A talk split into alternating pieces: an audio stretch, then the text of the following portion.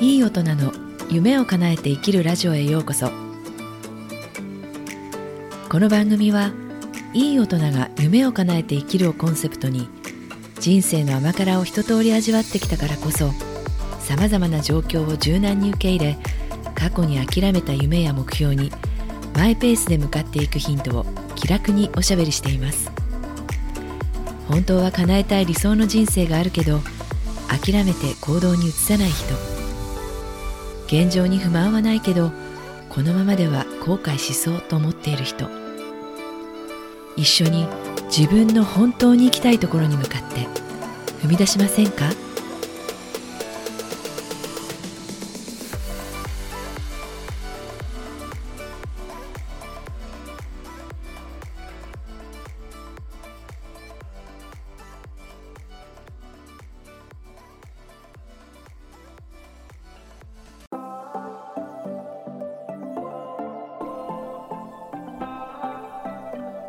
こんにちは。いかがお過ごしですか？今日もこの番組に来ていただいてありがとうございます。今日はもう年だからという口癖をやめた話をします。私が最近断固としてやめた口癖の自分ランキングダントツ1位はもう年だからです。というのは今年の1月に同い年の友達と伊勢神宮に旅行したんですね。伊勢神宮参りは人生初でそれはそれは楽しみに出かけました。行きの道中から宿泊のホテル美味しい食事もできて満喫しました。翌日早朝から伊勢神宮参りに張り切って出かけてとっても気持ちよく参拝できました。でその後おかげ横丁っていう行かれた方はご存知だと思いますけどお土産店とか食べ物屋さんが立ち並ぶエリアがあってそこを友達と散策していました。で伊勢といえば真珠で有名ですよね。真珠が有名ですよね。でその真珠専門のお店に2人で入って店内を見ていたんです。そしたらですね店主っぽい女性が私に「お嬢さんにこちらはいかがですか?」って声をかけてきたんです。一瞬私固まりました。我に返ってその時のショックはもう今でも忘れません。適当にその店主とやり取りをしてさっさとお店を出ました。友達は聞き間違いだよって言ってくれましたがいやいや聞き間違わないよこんな重要なワード。いやーショックでしたね。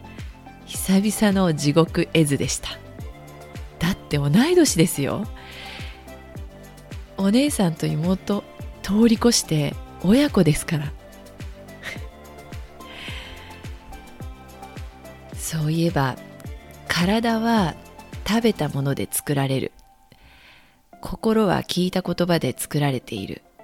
未来は話した言葉で作られているっていう言葉どっかで聞いていて名言だなと私メモをして持ち歩いていたことを思い出しました。そうなんですよね。人は五感で情報を得たらそれを記号や言葉にして意味付けしています。そこで心の状態ができて生理的にも現象を作っていくんです。無意識にです。私は日頃からもう年だ年だって言ってるんだからそれは自分でその状態を作り出していますよね。自分で言っているその年にふさわしい心の状態を作り動作や立ち居振る舞いもです。無意識だから怖いです。考えてみたらその友達はいい意味で自分を自虐するような言葉遣いってしていないんですよね。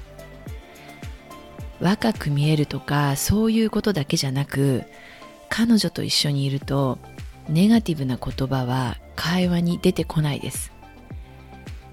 いつも明るくていい意味で堂々としているしおしゃれも楽しむ素敵な女性です。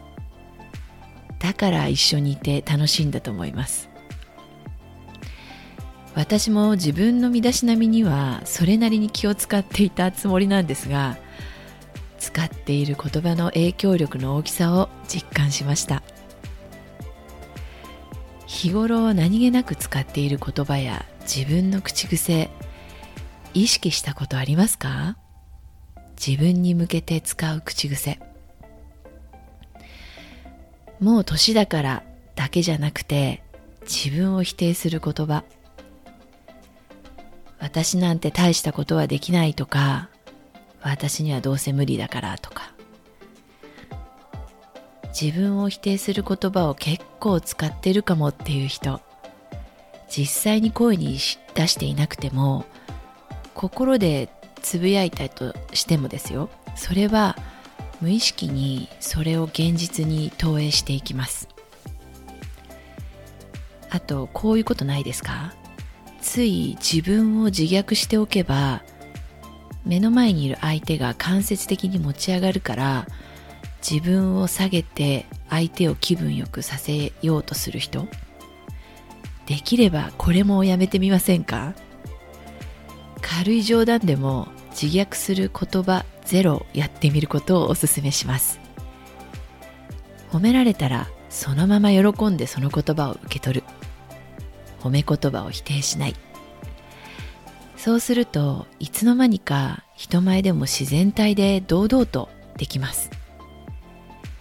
気持ちに余裕が生まれて何でもできそうな気になってきますよ。